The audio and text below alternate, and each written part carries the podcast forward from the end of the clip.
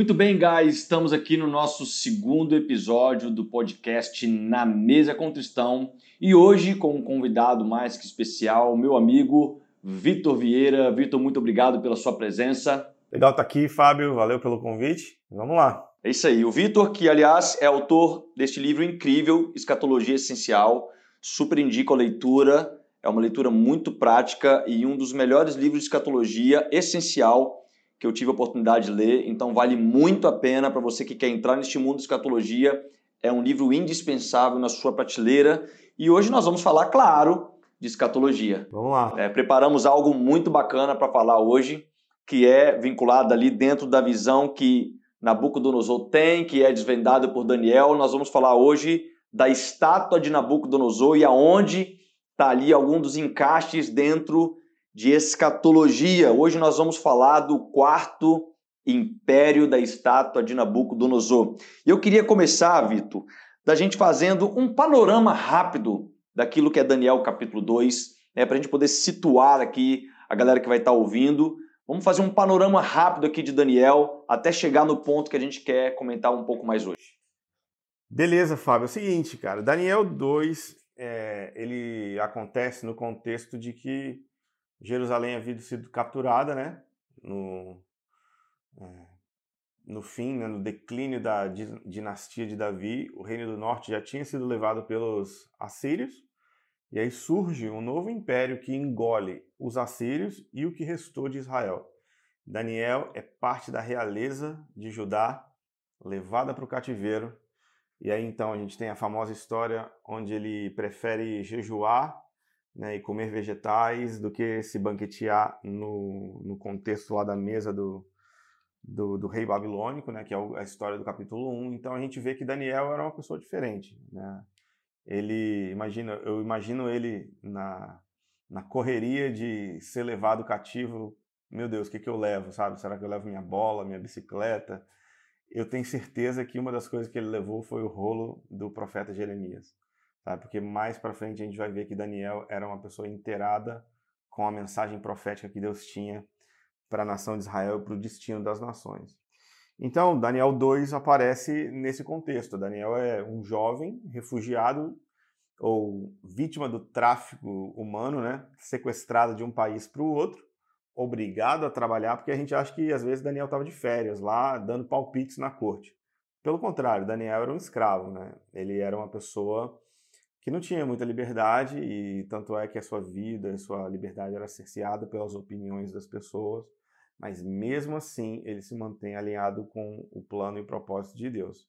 Aqui no capítulo 2, cara, o Nabucodonosor, que foi o rei que conquistou Judá, ele tem um sonho, né? E nesse sonho ele via uma estátua composta de quatro diferentes elementos, e ele chama todos os sábios do seu rei, reino ninguém sabe interpretar, ninguém consegue dizer o que está rolando. E aí Daniel, é, é, ele é, tem, tem uma, uma cita, citação interessante aqui, no versículo 11 e no 10 ele fala, não há ninguém, e, e no, no 11 ele fala, ninguém há. São duas é, formas de dizer que era uma coisa realmente impossível de se resolver, tanto que os sábios babilônicos não, não deram uma resposta adequada para o rei. E aí então Daniel é chamado para poder ouvir e interpretar. Na verdade, é, a pegadinha é que o sonho é o seguinte: eu não vou te falar qual sonho que eu tive. Você vai descobrir o sonho. Exato, você tem que descobrir o sonho e você tem que me falar o que, que significa. Cara, esse é um nível de é. Pesado. tipo assim, a, a, gente ouvir uma palavra profética e poder juntar os símbolos e organizar mais ou menos o que, o que, que significa, né? Eu acho que a gente está mais treinado e habituado nisso. A gente treina pessoas para isso. Mas, cara, tipo assim, qual que é o meu sonho? E o que, que ele significa? E esse desafio de Nabucodonosor separou ali os sábios dos profetas, vamos dizer assim, né? cara, né? Porque os sábios nível. tinham um nível deles, mas quando colocou eles nessa situação, Exatamente. Daniel era o cara que tinha condições de fazer isso. É impressionante, né? Então, numa visão de noite, né, Daniel vê o mesmo sonho e vem também, ele tem também a explicação do sonho. E aí no versículo 28, ele fala: "Há um Deus nos céus o qual revela mistérios. Então a gente vê que está havendo a finalidade desse sonho também é destacar e realçar a soberania de Deus e a sabedoria de Deus em conduzir o projeto da história para que a gente não seja refém do momento achando que, cara, tá fora de controle uhum. ou que, nossa, é muito difícil, é impossível de se entender. Não há quem entenda a escatologia. Não, existe. Há um Deus no céu que revela mistérios. Então, assim, antes de chegar na estátua, a gente tem toda essa história. E esse é o meu coração também quando eu falo sobre escatologia, sabe? Não apresentar, ah, essa é a besta, esse é o, o fim dos tempos, vai acontecer isso, isso, isso, isso, a grande tribulação é isso aqui, acontece tal dia, não sei o quê, como se fosse uma matéria qualquer que a gente aprende e guarda. Uhum. Mas, cara, é uma jornada onde a gente depende de Deus do céu para abrir os nossos olhos ungir o nosso coração com o Espírito para que a gente possa entender. Então, assim, se você está aqui chegando no nosso episódio desse podcast querendo saber todos os detalhes, todos os mistérios, cara, escatologia não é para você. É, exatamente. Escatologia não é para alimentar a nossa curiosidade, não é para a gente satisfazer o nosso apetite por curiosidade ou por teorias de conspiração. Então, se você está atrás de um vídeo da teoria da conspiração, você não vai ter notícias bombásticas, nomes, sugestões, datas e coisas desse tipo que, embora é, cativam pessoas, não é nunca o meu objetivo nem o nosso coração nesse episódio. Cara, continuando falando aqui de Daniel 2, finalmente, né, Daniel fala pra gente qual que é o desgrama do sonho. Ele fala, cara, o que que é que aconteceu?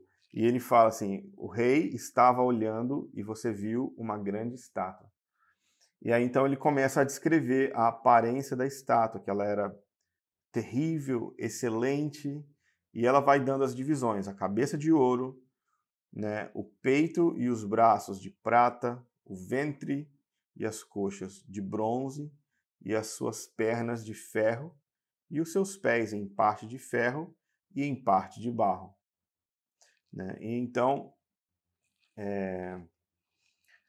aí em diante, ele vai, ele ainda dá mais informações do que só sobre a estátua. Ele fala sobre um, um quinto reino, ou uma quinta realidade, que é uma pedra que foi cortada e que vem, atinge a estátua, esmaga a estátua e ela cresce e cobre toda a terra.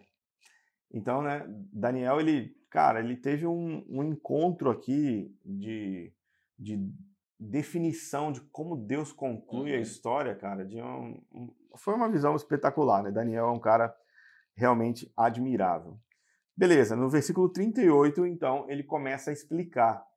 E é isso que é o legal, cara, da, das escrituras, que, tipo, não tem muito para onde correr, a não ser deixar com que a própria Bíblia interprete a Bíblia.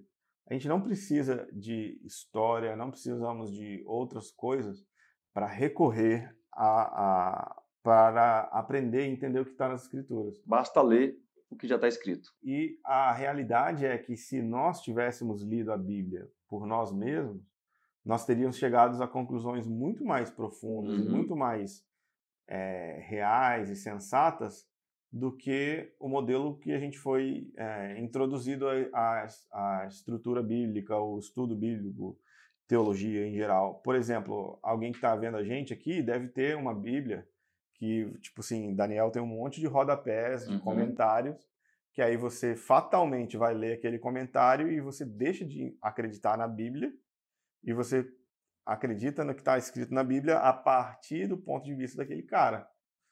Então, esse é, é um pouco desonesto. Eu, eu não acho que é legal, porque ninguém que estudasse a Bíblia só chegaria às conclusões que a gente vê hoje em dia.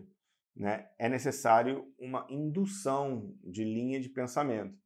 Então, assim, o meu desafio também com a escatologia é chamar as pessoas para olhar o texto, deixar o texto interpretar o próprio texto e usar as ferramentas que a própria Bíblia dá ao longo dela completa para nos pintar o quadro todo. Exato. Aliás, Jesus, ele, ele tem essa devida importância lá no capítulo escatológico dele, de Mateus 24, ele cita, né? Quem leu Daniel, entenda. Ah, é bem legal. Então ele chama a existência desta importância da gente não abandonar de fato é, outras partes da profecia, da escritura, mas de considerá-la por um todo para que ela possa ser interpretada da forma que deve ser interpretada e não da forma que a gente gostaria que fosse interpretada. Sim. É porque isso aí muda totalmente o quadro que está sendo pintado pelas mãos do Criador. Sim, é. deixa a Bíblia ser quem ela é, acredita no que ela diz e depende dela. Exato. Então, deixa o, o, o, bicho falar aqui, então. O Daniel vai explicar, cara. A cabeça de ouro és tu. Então, tipo, Nabucodonosor é a cabeça de ouro. Nabucodonosor é o Império Babilônico, né? Obviamente. Depois ele vai falar, né? Que vai se levantar um reino inferior ao teu e um terceiro reino de bronze, o qual terá domínio sobre toda a terra. Né? Então, aqui ele está dando é, descrições. Então, tanto é que o, o, o, a gente vai ver que nos capítulos 7 e 8 de, do próprio Daniel, ele vai dizer com nomes quais são os, os próprios impérios. Então, por isso que eu acho legal ler a Bíblia, focar num versículo a fim devocional, né? tipo você ficar ali numa palavra, numa frase, num versículo para você ter de, tempo com Deus devocional, mas eu sou também bem favorável a gente ler grandes porções da Bíblia de uma vez só, para que a gente possa pintar um panorama maior. Então, um leitor de Daniel, se ele parasse aqui, ele ia ficar assim: uau, mas quem será o segundo e o terceiro? Quem será esse quarto? Quem que será essa pedra? Uhum. Então, assim, se o cara lê no mesmo dia o 2, o 7 e o 8, ele vai saber que Daniel falou até os nomes, que a gente Sim. vai chegar lá depois. E outra coisa legal, cara, é que o texto bíblico aqui, né, Daniel ele está né, na, na, na Babilônia, né, ele está assim no, no contexto de mundo, a visão de mundo do seu tempo era é, era um pouco diferente, né? É como se fosse a literatura inglesa, a literatura é, americana, a literatura brasileira, sabe? Tem nuances diferentes embora estejam contando é, uma história, né, ela vai emprestar figuras de linguagem formatos de maneira diferente. Ok, a gente está falando de um texto que foi escrito 3 mil anos atrás, né, 2.500 anos atrás, e que foi escrito numa parte do planeta que a gente pouco frequenta, que é o Oriente Médio. Então aqui eles, eles falaram, é, Daniel falou uma, uma coisa bem interessante na explicação sobre esse terceiro reino. Ele fala o seguinte: o qual terá domínio sobre toda a terra. E aqui eu queria marcar sobre toda a terra, para que a gente pudesse falar um pouco sobre a hipérbole do texto é, meso-oriental. Né? Então, tipo, Nabucodonosor, ele é chamado de reis, rei de reis, e ele é chamado de o rei de toda a terra. Então, assim, sabe, são é, exageros e atributos que um rei ou um imperador recebe naqueles dias, mas quando a gente vai olhar um mapa do que, que consistia aquele determinado império. De fato, não era o globo terrestre. Não era o mundo inteiro. Mas a Bíblia está errada? Não, a Bíblia não está errada. A Bíblia está usando a compreensão de mundo daqueles dias para expressar algo que a gente pode entender.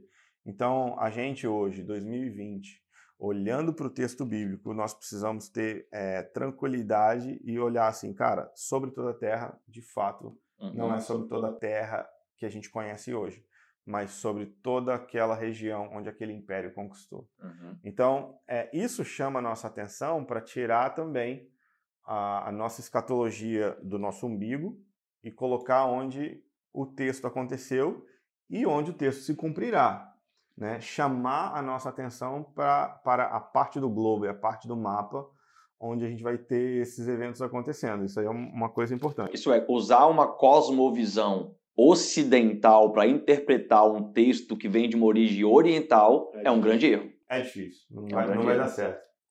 Não vai dar certo. E aí, beleza. Então, o, o, Daniel 2, cara, ele, ele, ele vai explicar sobre o quarto, te, sobre o quarto império vai falar, né? O quarto reino será forte como um ferro, pois como o ferro esmiuça e quebra tudo, como o ferro quebrará todas as coisas, ele esmiuçará e quebrará. Quanto ao que vistes dos pés e dos dedos, em parte de barro de oleiro e em parte de ferro, isso será um reino dividido, contudo haverá nele alguma coisa de firmeza do ferro, pois que viste o ferro misturado com barro de oleiro. Uma outra coisa interessante, cara, aqui é a palavra misturado. Né? Porque quando a gente está lendo aqui, a gente está lendo em português. Uhum. O cara que estava lendo o texto de Daniel, ele, ele, quando ele passasse o olho sobre o versículo 41, ele ia ver que a palavra misturado, na verdade, significa árabe. Uhum. Né? Na verdade, a palavra, a palavra se escreve árabe, A palavra árabe significa misturado. Uhum. Então, assim, o cara está falando, ele está vendo que esse quarto reino que é dividido e que é o último e derradeiro da, da história do planeta, que antes que depois dele só vem uma pedra que cai do céu, que a gente vai falar também sobre uhum. quem que é, é um, é um, é um, é um reino misturado. Mas quando o cara está lendo no original, ele vai falar é um reino árabe. Uhum. Né? Fica aí uma, uma pista Sim. de para onde o texto está apontando.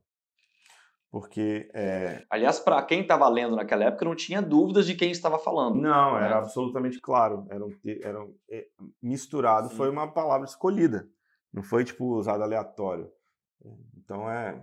Ele está apontando para aquilo que ele quer dizer. Exatamente. Então, aqui no final do texto, cara, é muito legal que ele vai também trazer para a gente uma apresentação sobre como o reino do céu esmaga todos esses reinos. Então, é muito bonito de se ver. E, e para mim, a conclusão do capítulo 2, cara, é que a finalidade da, da profecia e da palavra profética é abrir e destravar corações. Uhum. Porque o resultado que Daniel faz, apresentando o rei, o sonho e a sua interpretação, é que o rei cai com o rosto em terra e adorou a Daniel e ordenou que lhe fizessem ofertas de cereais e perfumes suaves. E aí, então, o rei fala com Daniel: Certamente o vosso Deus é Deus dos deuses, o Senhor dos reis, e o revelador de mistérios, pois, pois pudeste revelar este mistério. Então o rei engrandeceu Daniel, tal, tal, tal, tal, tal, tal, tal. É, então, assim, cara, a resposta, né, diante da, da revelação profética é. Faz é, até os reis se dobrarem. Exato, é, é impressionante. Não é tipo chamar a atenção para a pessoa, mas é, cara, o, o, o, o cara ficou de cara, né? O rei ficou de cara. Beleza. Vamos, vamos, vamos passar então para a interpretação agora desses impérios de fato, como o Daniel explica, uhum. para a gente chegar um pouco da onde a gente realmente quer falar hoje, tá. que aliás faz parte do conteúdo deste livro do Joel, A Besta Vem do Oriente Médio, que ele vai mostrar um pouquinho sobre aquilo que a gente vai falar hoje. Como que Daniel começa a descrever estes impérios, a nomear estes impérios? Então, aqui no, no capítulo 2 ele dá uma visão abrangente, né? uma visão geral. É... Passa alguns, algumas décadas uhum. e a Pérsia conquista a Babilônia. Uhum. Né? Então, agora, é... Daniel ele já está é... é... entrando num outro... Tá, ele está debaixo de outra, outra, outra, outra pressão, né? outra, outra situação. Mas é, nessa transição do, dos persas conquistarem o, o, a Babilônia, Babilônia é, Daniel interage com o último rei babilônico e nesse contexto ele recebe é, mais informações sobre o que seriam essas partes do, do, do, império. E aqui no capítulo 7, é, Daniel ele, ele descreve os impérios através de uma outra tipologia, uhum. através de uma outra figura. Agora ele vê bestas, uhum. ele vê uhum. feras, animais ferozes. Né? Então ele vê quatro grandes animais que subiam do mar. Né? Capítulo 7, versículo 3. Obviamente, né, animais aqui vão representar impérios, igual o, a interpretação do, do, do capítulo 2. Subir do mar é uma linguagem que a gente vai ver que João vai usar lá na frente, né? A besta que uhum. subiu do mar, a besta que subiu da terra. E o próprio texto de Apocalipse interpreta que a, o mar né? É uma, as muitas águas, é uma multidão de povos, uhum. línguas, nações. Beleza, então ele vai, ele vai começar a descrever aqui é, os quatro animais. O primeiro era como um leão, o segundo era como um urso,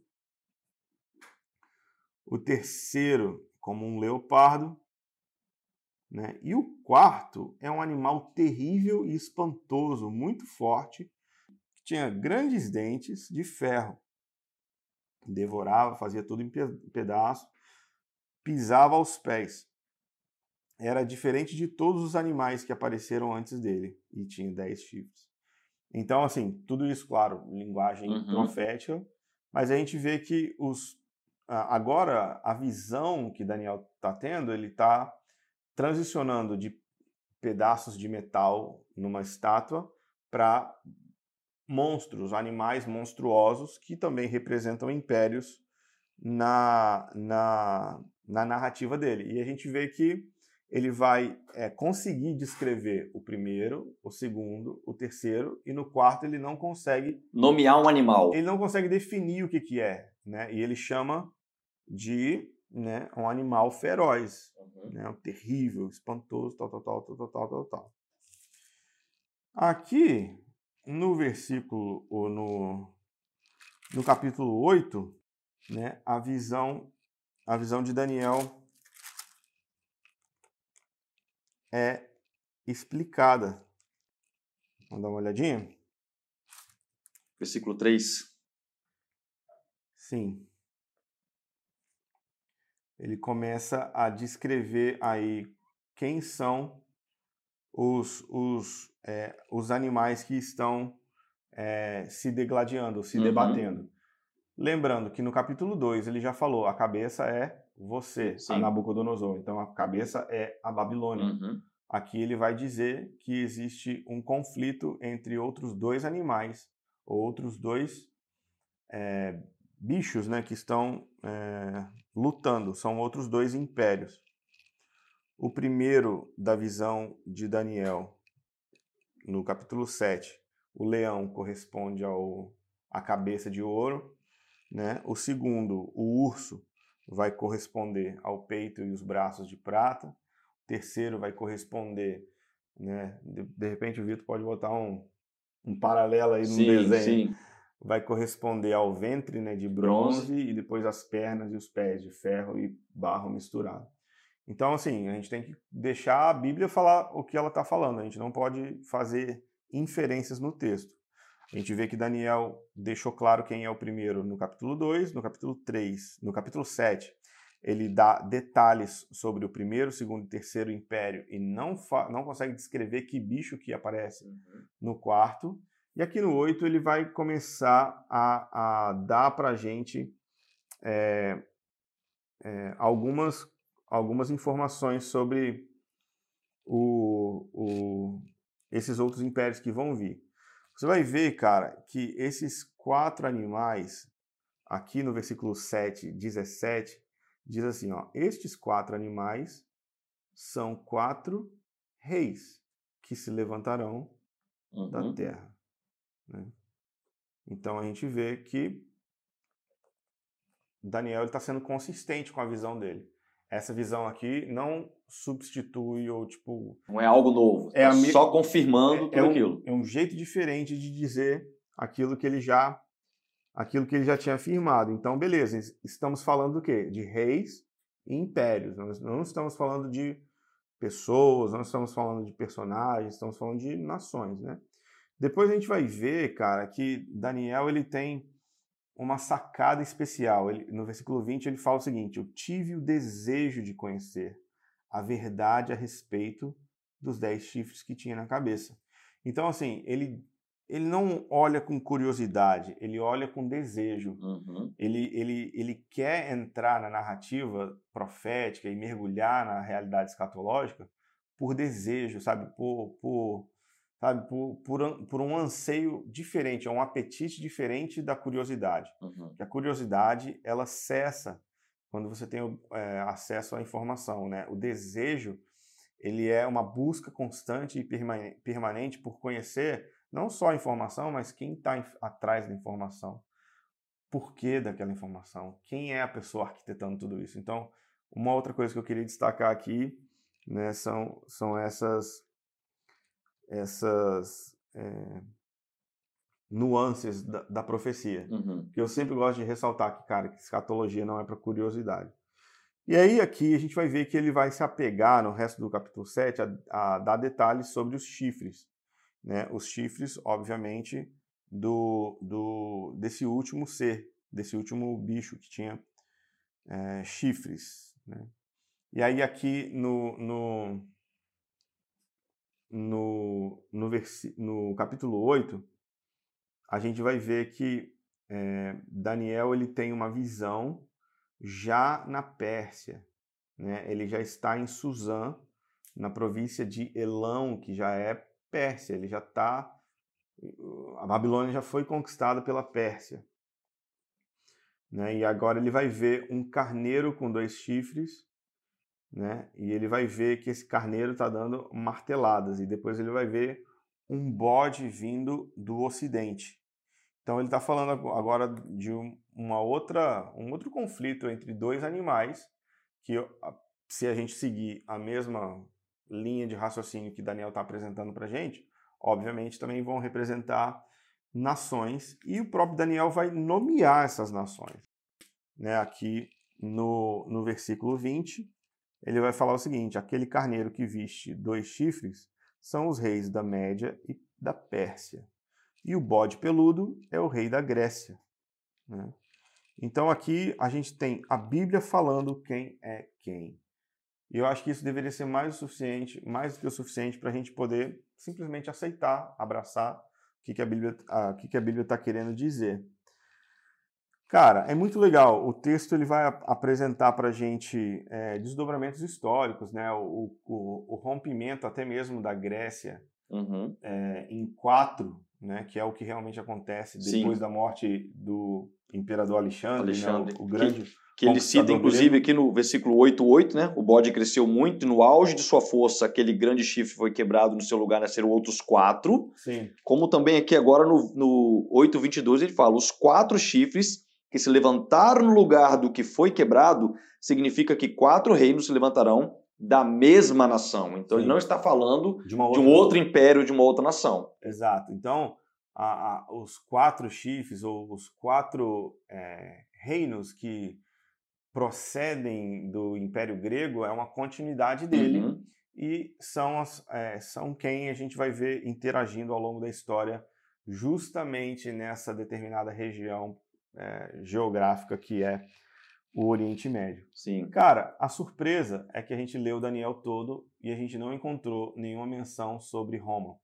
Ou sobre o Quarto Império, de fato, nomeado como Roma, né? Sobre quem é o Quarto Quem é Império. o Quarto Império. E essa que é uma questão interessante, cara, para a gente poder levantar aqui, é que, cara, Roma, é, ele, obviamente, né, é um reino que surge depois da Grécia, né, que conquista esses outros, uhum. é, parte né, desses outros é, reinos que se levantam depois do Império Grego, mas ele não é mencionado no livro de Daniel, mas a maioria das pessoas vai concluir que, obviamente, se a Babilônia é a cabeça, se a Medo-Pérsia é o peito e os braços, se a Grécia é o, o a cintura, a, a cintura, o ventre. Obviamente, né, na sequência de impérios... Próximo império deve ser o quarto. O, o, o próximo império deve cumprir né, a palavra profética desse quarto império. Cara, não. E essa é uma, uma, é uma coisa que a gente talvez lute para poder encaixar na nossa cabeça, porque a gente foi ensinado para em sempre. Cara, provavelmente você vai ver na, no comentário da sua Bíblia que ela vai falar que o quarto império é Roma. É, nos livros de história da igreja em geral, você também vai ver estes pontos sendo colocados. Né? Existe essa interpretação, sim, mas de fato eu acho que a gente tem que voltar os nossos olhos para aquilo que a Bíblia coloca no texto. no texto, e não somente naquele texto, mas naquelas outras pontas de profecias que também fazem referências a esses textos. Né? Então, esses contextos históricos que são colocados, eles precisam ser levado em consideração de acordo com o contexto histórico que a Bíblia também está trazendo para a gente, porque senão sempre a gente vai criar é, é, interpretações errôneas, achando que porque o quarto, quarto reino, o quarto império que teve na sequência foi Roma, não, tem que ser Roma na profecia. Né? E a gente acaba se desconectando um pouco destas questões. Então a pergunta é: estes contextos que a gente coloca, por que, que não deve ser considerado? Uma das coisas que eu vejo, Vitor, você pode me corrigir se eu estiver errado, e que o Joe fala muito bem quando ele mostra alguns mapas e alguns gráficos, é que todos os três primeiros impérios, quando eles foram colocados como sucessores, eles vinculavam alguns princípios a serem considerados. Primeiro, não somente o local do reinado tinha que ser tomado, mas todas as terras de posses precisavam ser tomadas. Porque senão a gente cai no erro, por exemplo. Você pode falar que os Estados Unidos invadiu o Brasil e tomou a Amazônia. Mas tomou o Distrito Federal? Não. Tomou as grandes principais cidades? Não. Tomou um pedacinho da Amazônia. Então ele tomou o Brasil? Ele passou por cima do Brasil? Não. Então, dessa mesma forma, quando você avalia tanto aquilo que Daniel coloca no seu sonho, mas também na sua interpretação, você percebe que os medopersas tomaram não somente politicamente, mas também geograficamente, culturalmente. Depois a Grécia vem e faz a mesma coisa com o Império Medo-Persa. E aí a gente fica nessa lacuna agora, porque Roma não faz isso com o Império Grego. Uhum. E isso não determina que ela tomou, é, porque ela ganhou dos gregos ali naquele momento, que ela também tomou os demais impérios anteriores. Porque tomar os demais impérios anteriores necessitava de tomar posse também das terras que faziam parte dos impérios anteriores. Então, esse poderia ser um dos principais argumentos do porquê não Roma. Cara, esse é um ótimo argumento, porque de fato, quando, a gente, você, quando você olha a, o mapa e a história, Roma não engloba né, os, outros, os outros impérios. A gente vê que Roma está muito mais para o ocidente, do que para o oriente. E todos esses impérios eles são meso-orientais, né? O do uhum. Oriente são impérios do Oriente Médio. Roma é um, é um império sempre muito mais ocidental. Um outro motivo que eu apresentaria para você de por que, que a sequência ela não é obrigatória, porque embora Daniel apresente Nabucodonosor como o primeiro império, não, a Babilônia não foi o primeiro império a conquistar Israel. Hum. Né? Então teve, tiveram outros impérios que vieram antes. Então, quais, por exemplo? Por exemplo, os babilônicos conquistam Israel porque conquistam a Síria. Sim. A Síria, né, que era a, a megapotência anterior dos babilônicos. E a própria nação de Israel ficou 430 anos cativa dentro do Egito. do Egito. Então, assim, antes da visão da estátua, houveram outros impérios que também conquistaram e esmagaram Israel. Uhum. Então, assim, é, isso é um porquê que a gente não deve simplesmente seguir a sequência cronológica dos impérios, mas deixar o texto falar quem são eles. Uhum. Deixar o texto definir o que, que o próprio texto significa. Essa, essa é a nossa luta, cara, porque é, Roma entra também como um grande candidato para ser esse quarto império, justamente por causa da divisão entre igreja protestante e igreja católica. Ah, sim. Então é, uma, é uma, uma, um ponto de vista clássico, mas muito errado. Né? Por quê? Simplesmente pelo fato de que Roma não se encaixa no império besta que pisa, esmaga, que possui. Uhum. Imagina o Papa, né? Todo fofinho lá, velhinho, ter tipo as características de uma besta. Sabe, isso é, é, mero proselitismo e é mera, mero ataque a algo que a gente quer é, que seja. Então é tipo pintar o capeta em alguém que é o nosso adversário político ou religioso. E que tipo de nação império também que vai pisar, por exemplo? Se você olhar, a Grécia influenciou muito mais Roma do que Roma Sim. Tomou, tomando posse depois. Porque Roma, quando ela toma posse, ela vai conquistando o Ocidente, o, o continente europeu para o Ocidente mas as terras que estavam em posses da, da Grécia, como também dos Medo-Persas, eram geralmente para o Oriente e Norte da África. Uhum. São outras estações geográficas E tem também a questão cultural e da língua, por exemplo, quando que quando Jesus está era grego, ah, se, se, falava grego, não Sim, o italiano. Não italiano, é. né? Não uma língua lá dos medos, persas. Língua né? latina. Exatamente. Então esses também são fatores que a gente não pode desconsiderar dentro da ótica literal do texto. Né? Como eles viam um império esmagando o outro, como eles viam essas questões serão, sendo conquistadas. Isso também a gente não pode de forma alguma desconsiderar, né? Cara, então, essa, esse era o outro ponto, né? Se, se, o, se a estátua ela não começa obrigatoriamente com o primeiro é, é, é, império que conquista Israel, a gente vê que Roma não enche ou não preenche as características que Daniel pinta sobre esse império besta, né? Então, tipo, é, eles não trocam o grego pelo latim, eles não trocam a cultura, eles não destroem os templos, eles permitem as populações é, terem governos locais e a moeda e tudo, tudo isso continua. Né? O grande é, diferencial do Império Romano é a conexão que eles fazem, né? as estradas e, e tudo isso que faz com que o Império permaneça conectado, mas não necessariamente através de esmagar a cultura, a língua, a política e coisas desse tipo. Então, assim, cara, Roma não se encaixa nesse quesito.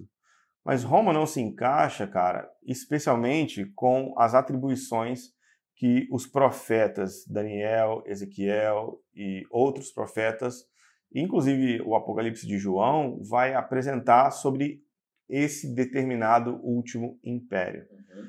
E não é Roma porque Roma não encaixa no que a própria Bíblia diz. Você pode dizer que é qualquer coisa, mas para você provar, você tem que encaixar Sim. naquilo que as escrituras determinam que são as características desse império. Então, assim, a gente tem que ter um critério. E o único critério que a gente tem é as escrituras. Não pode ser achismo. Não posso, cara. Eu não posso falar o que eu, que eu acho. E eu não posso basear o que eu acho naquilo que eu ouvi do meu pai ou naquilo que eu ouvi na minha igreja. Eu preciso deixar o texto interpretar o próprio texto. Então, se ele diz que é uma nação feroz, que esmaga, que pisa, que possui dentes, que possui chifres, e que, cara, e que quando ele vier, vai vir uma pedra cair do céu e esmagá-lo, então, é tipo, Jesus não voltou depois Sim. de Roma, entendeu? Então, é, ficaria difícil provar que é Roma simplesmente pelo fato de que, beleza, Roma conquistou, Roma subjugou. Sim, sim, não, beleza, sim, vamos dar o crédito. Mas, depois disso, o reino de Deus veio? Não veio. Então, assim, é, se a sequência fosse simplesmente cronológica, né, a gente está aí, então, num dois mil anos de intervalo onde, onde Roma já veio, já fez o que tinha que fazer, nem existe mais. Sim. E a pedra ainda não caiu do céu. Caiu, né?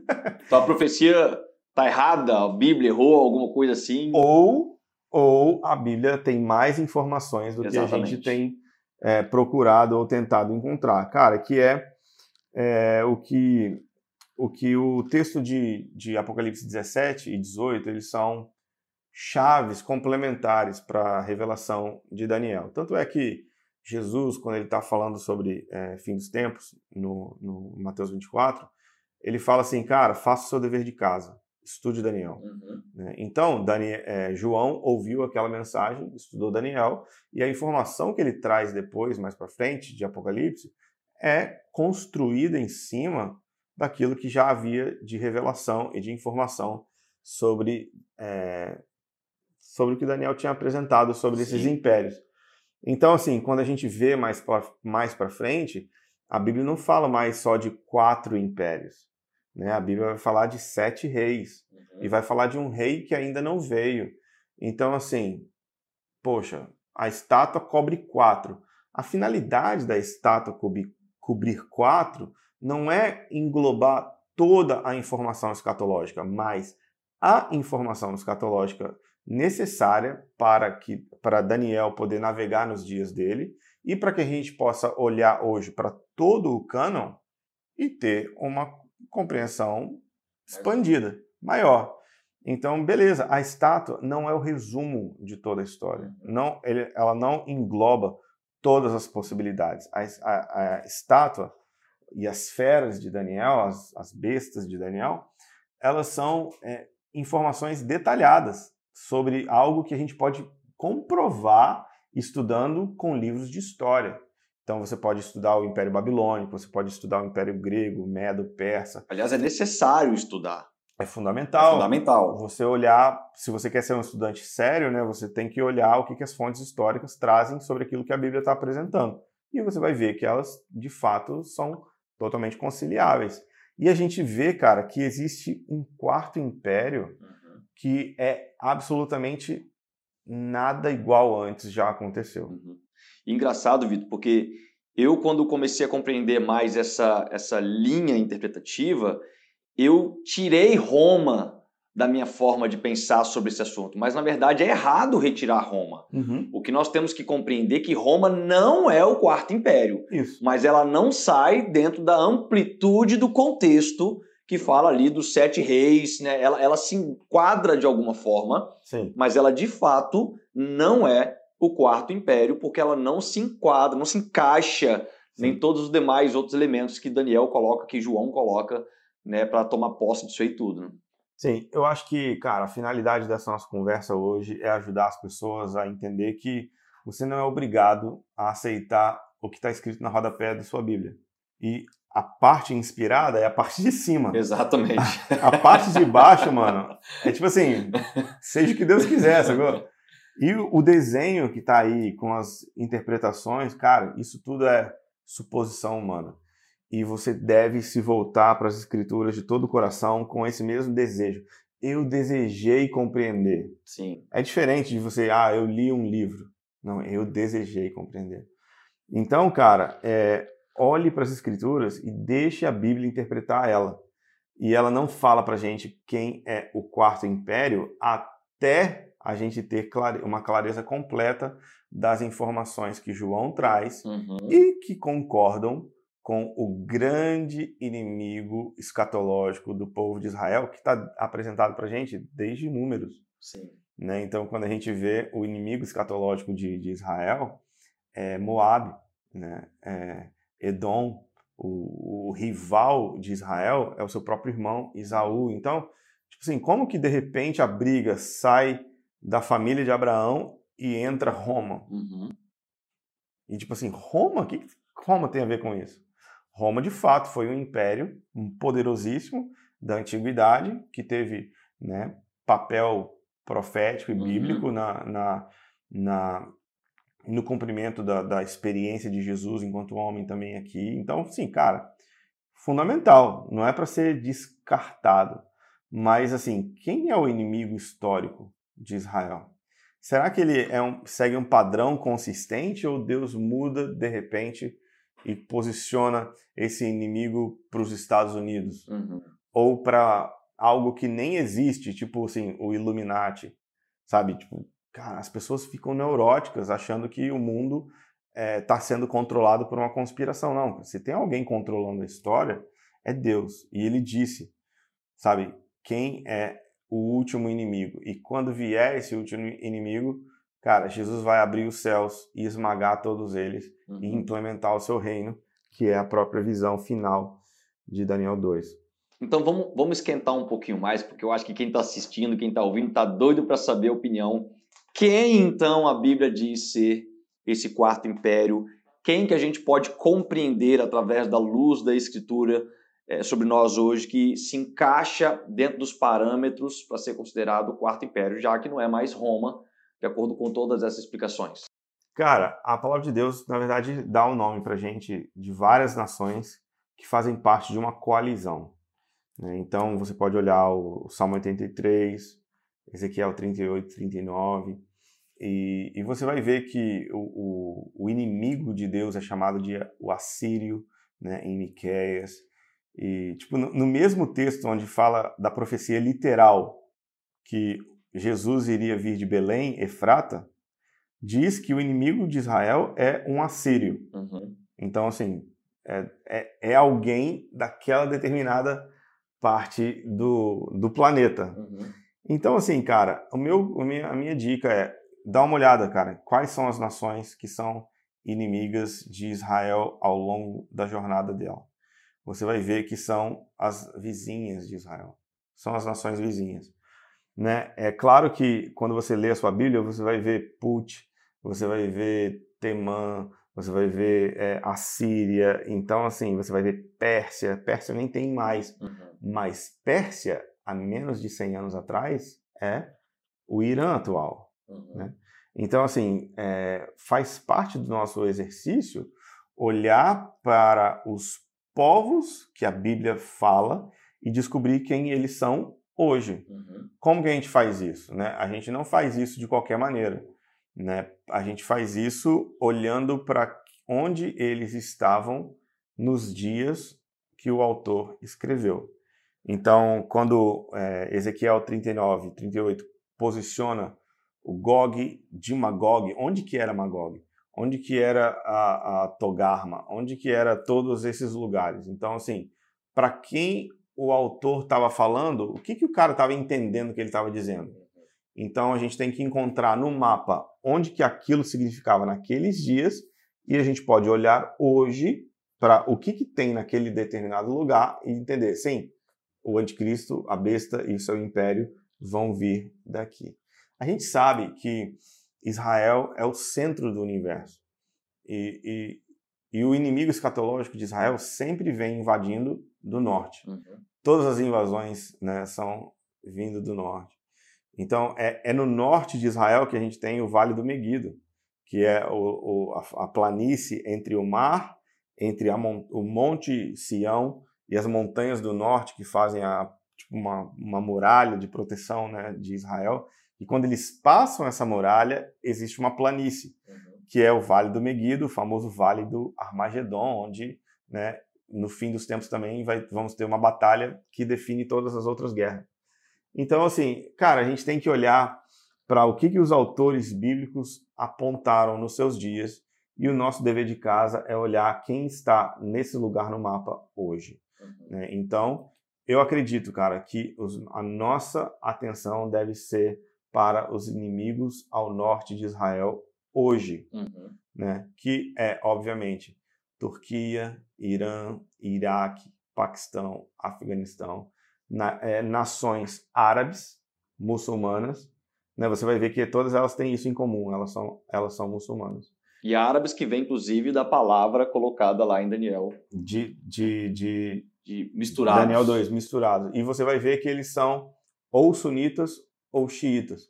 Ou seja, eles são, mas não se misturam. Sim. Então eles são muçulmanos, mas eles não, eles têm rivalidade entre eles, porque é um reino dividido.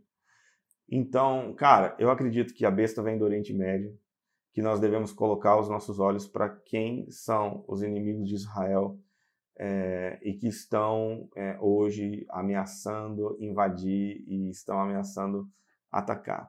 É muito legal, cara, porque isso a gente consegue ver, tipo, Bíblia é, é, descortinando diante dos nossos olhos ao observar os comentários de geopolítica e os jornais de, de tensão no Oriente Médio, porque, cara, as alianças necessárias para que tudo isso aconteça estão se formando hoje. Então, a coalizão de nações que resiste à coalizão de nações do Norte também está se formando. Então, é, eu, eu recomendo a gente, primeiro, voltar os nossos olhos para as escrituras, deixar elas falarem quem elas são. Depois a gente voltar os nossos olhos para a região uhum. física, geográfica dos países envolvidos no conflito eterno de Israel e os seus Sim. vizinhos. E cara, não vai ser muito diferente disso no fim dos tempos. É verdade. Agora eu quero abrir um parênteses aqui, Vitor, porque quando a gente fala sobre compreender que biblicamente isto vem das terras do norte de Israel e coincidentemente hoje a totalidade destas terras são muçulmanas, uhum. né, subdivididas aí entre sunitas e xiitas, que eles não se misturam, aliás, guerreiam contra si próprio né, tempo todo, mas isso não pode gerar em nós o sentimento de revolta contra estes povos, né? Porque talvez tem muitas pessoas que, ah, então, se vem de lá, vamos fazer logo essa guerra acontecer e vão acabar com esse povo que não vai vir anticristo. Não é ser contrário à palavra, não, não é deixar de amar estes povos, é continuar proclamando o evangelho, enviando os missionários. São coisas totalmente distintas. Olhar com uma visão escatológica não pode eliminar a nossa questão soteriológica, o nosso amor com o próximo e de proclamar o evangelho. Só queria fazer esse parênteses, Sim, porque tem pessoas que podem gerar um sentimento de revolta contra esses povos, né? De jeito nenhum. E não querer mais ir lá e ser um missionário, e mudei minha ideia, né? Vai que eu prego pro anticristo que está nascendo. Não. então, para acabar com esse pensamento também. Não, fica tranquilo, o plano de Deus vai se cumprir, fazendo, a gente tem que fazer a nossa parte, que é proclamar o evangelho.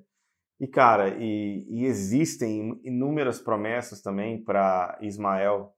Né? Quando Exato. Ele, quando ele encontra, quando o anjo do Senhor encontra Ismael e a sua mãe Agar no poço, né? Cara, eles têm promessas proféticas Sim. e, e o nosso papel é trazer Ismael de volta para casa, trazer ele de volta para a mesa para que ele possa também entrar uhum. nas suas promessas proféticas. Então, o nosso papel não é cancelar ninguém. Pelo contrário, nosso papel é proclamar o evangelho e, e, fazer discípulos, inclusive nessas nações. Porque, sabe, eles, eles têm fome, cara, têm uhum. sede, têm interesse, são pessoas abertas para a proclamação do evangelho. Só que, claro, né, lá a, a, o custo né, do discipulado é bem diferente do que, enquanto aqui é a gente verdade. fica com discussões na internet, lá pode custar sua vida, né? É. Ser um discípulo de Jesus. Então, é, é, eu acredito que é um nível de maturidade que, obviamente, nós não vamos estar prontos para as dinâmicas do fim se a gente não encarar hoje o Islã como ele é, nem uh, o mundo muçulmano abandonado pelas missões mundiais. Então, é, é fundamental, necessário que a gente se engaje, cara, para a realidade da proclamação do evangelho nesse lugar. E onde a gente vê, cara, a igreja, a igreja florescendo, a igreja crescendo, avançando pessoas entregando suas vidas é, diariamente, uhum. ministérios sérios trabalhando lá, muita coisa boa rolando. Muito bom. Cara, obrigado. Obrigado, foi muito bom. Obrigado você, Fábio. Obrigado mesmo por compartilhar destes ensinos, né, de tudo isso que você tem é, aprendido e compartilhado conosco, né, com o Brasil, com o mundo. É, obrigado por fazer esta obra também que você fez. Quero repetir aqui, ó, Escatologia Essencial vale muito a pena. Vamos sortear uns livros? Vamos. Posso sortear estes? Pode. Ó, nós vamos sortear então Escatologia Essencial, Vitor Vieira.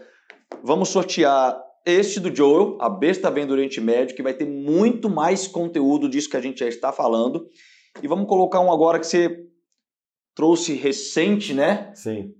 Mil Anos com Jesus. Esse eu não li ainda, mas vou ler logo, logo. E nós vamos colocar ele no pacote aqui para ser sorteado lá no Instagram. Fique por dentro aí que você vai saber como vai funcionar esse sorteio.